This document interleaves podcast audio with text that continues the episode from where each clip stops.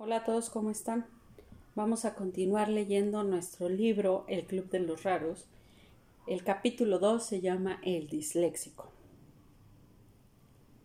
El primer día del curso, en clase de matemáticas, el nuevo, Bernardo, confundió un 4 con una A y un 3 con una E. A la tercera que metió la pata toda la clase, menos Hugo, estalló en una carcajada.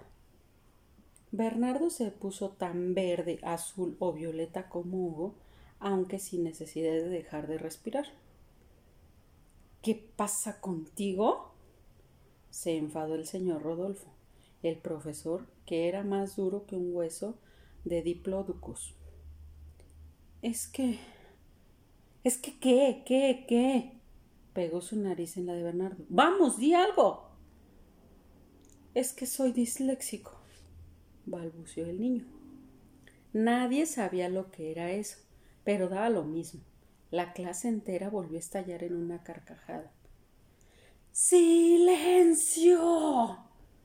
tronó la voz del señor Rodolfo mientras su bigote de puercoespín se ponía de punta. Y siguió con la nariz pegada a la de Bernardo, tratando de ver si le tomaba el pelo o no. Me, me, me, me lo dijeron hace unos meses, profesor. Así que es verdad. Sí. Lo que faltaba. Pareció enfadarse.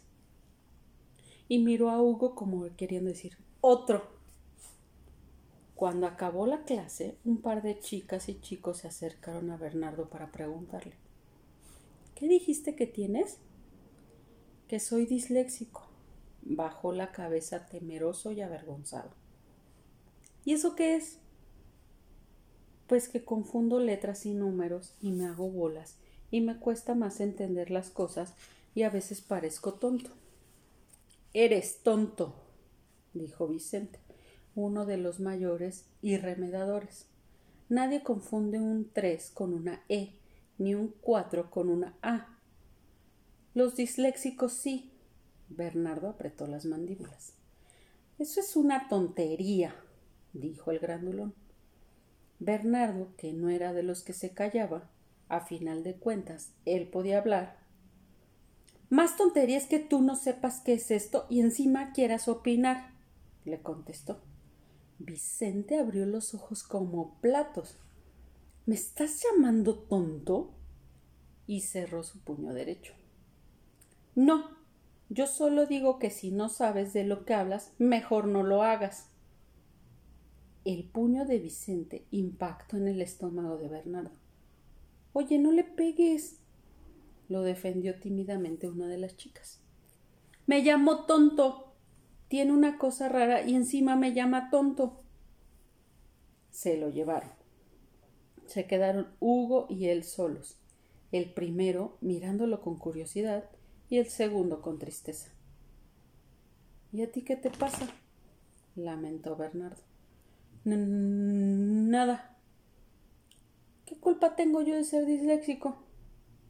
ninguna. El golpeado frunció el ceño. ¿Por qué hablas así?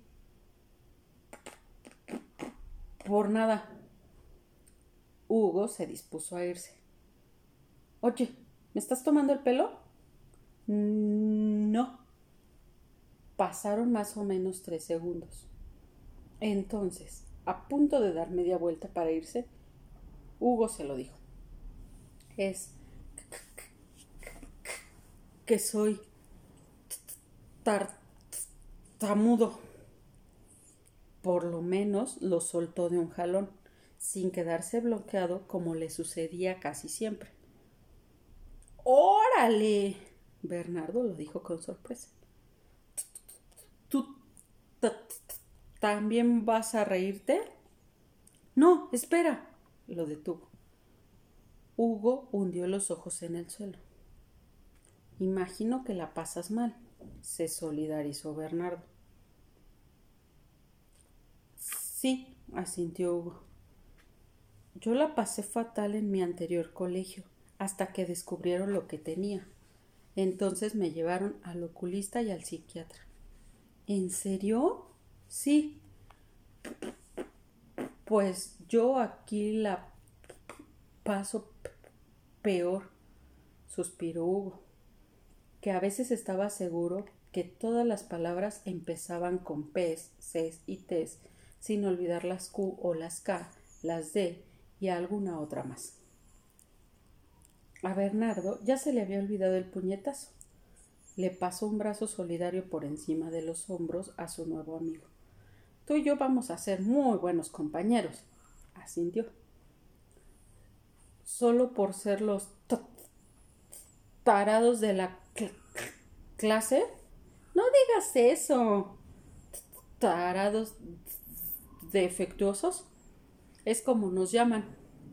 Asintió. Mira, si somos dos, ya no estaremos solos. Algo se nos ocurrirá, ya verás. Dicen que la unión hace la fuerza. Bernardo sonrió. Hugo se asomó a sus ojos y por primera por primera vez, vio un rayo de esperanza en su vida. Y hasta aquí terminamos el capítulo 2 de nuestro libro. Veremos qué aventuras ahora pasan Bernardo y Hugo juntos. ¿Les parece? Cuídense y sigan pasando un bonito día. Chao.